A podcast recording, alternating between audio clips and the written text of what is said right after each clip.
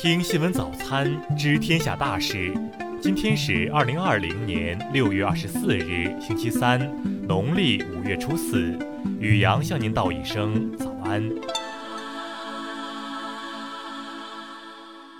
先来关注头条新闻：美前中情局长政治上的不择手段，使美国政府瘫痪了。据美联社报道，美国前中情局长、国防部长罗伯特·盖茨当地时间二十二日说，政治上的极化和不择手段使得美国政府瘫痪了，这使得美国的对手们在国际舞台上不断高歌猛进。报道称，盖茨在佛罗里达州的棕榈滩论坛俱乐部发表网络演讲。他说：“自建国以来，党派政治一直是美国政治的一部分，但只有到现在，它使得美国政府都无法处理像新冠肺炎疫情这样的重大问题。”他说：“只要有可能威胁到自己的连任，国会议员们不敢有任何立场或做出任何妥协。”盖茨说：“因为我们在华盛顿瘫痪了，我们无法成功应对美国面临的任何重大挑战，无论它是教育、移民还是基础设施。让我们的政客跨越党派政治太难了，这不是一个民主党或是共和党的问题。”再来关注国内新闻，《人民日报》消息，昨日中央官员在香港主持召开多场座谈会，向香港各界人士继续广泛收集港区国安法的意见及建议。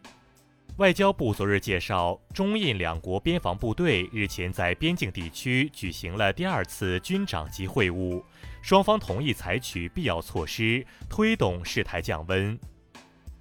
中国科学院微生物研究所昨日表示，该所研发的新冠重组蛋白疫苗近日已获国家药品监督管理局批准进入临床试验。数据显示，二零一五年至二零一九年毒品犯罪案件中，判处五年有期徒刑以上刑罚的年均重刑率为百分之二十二点三七，各年度的重刑率。均明显高于同期全部刑事案件重刑率。最高人民法院二十三日对外公布关于行政机关负责人出庭应诉若干问题的规定，进一步规范行政机关负责人出庭应诉活动。该司法解释自今年七月一日起实行。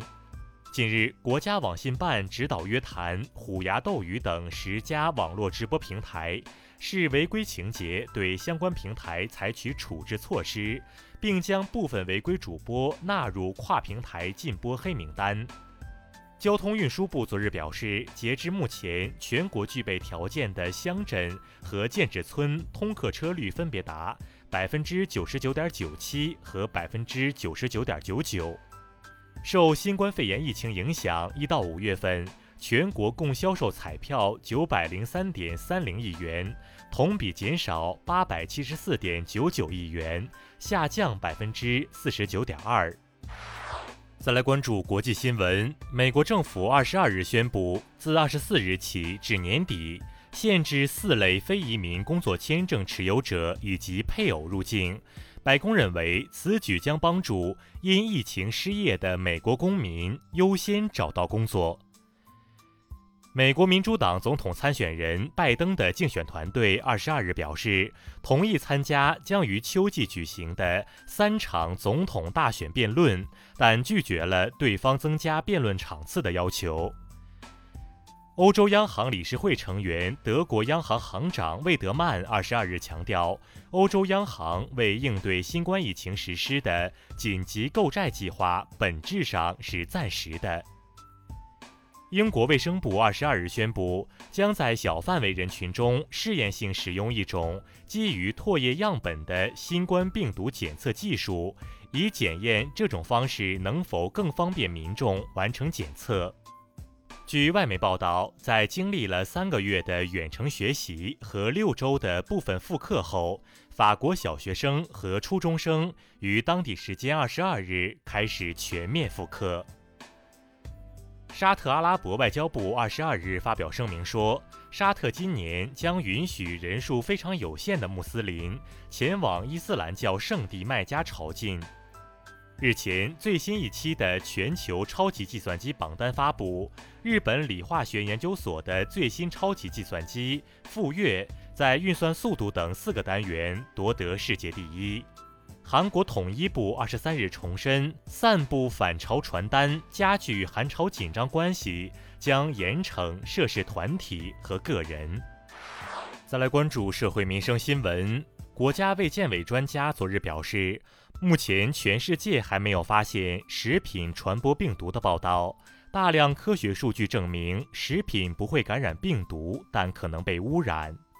北京市疫情防控小组昨日就是否对每个市民进行核酸检测一问表示，将根据疫情发展态势，结合专家意见，做出科学判断。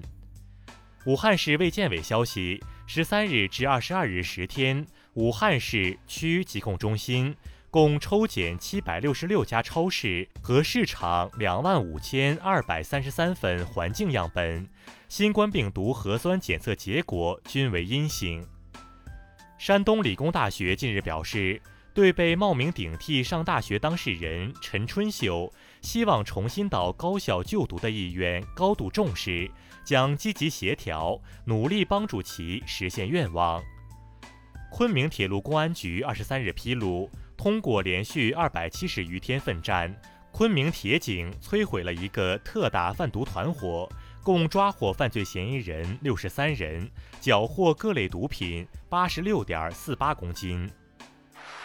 再来关注文化体育新闻，CBA 复赛第二轮继续进行，广东队一百一十九比七十一狂胜江苏队。北京队九十比九十三爆冷负于同曦队。据外媒二十三日报道，塞尔维亚男子网球名将德约科维奇表示，自己的新冠病毒检测呈阳性。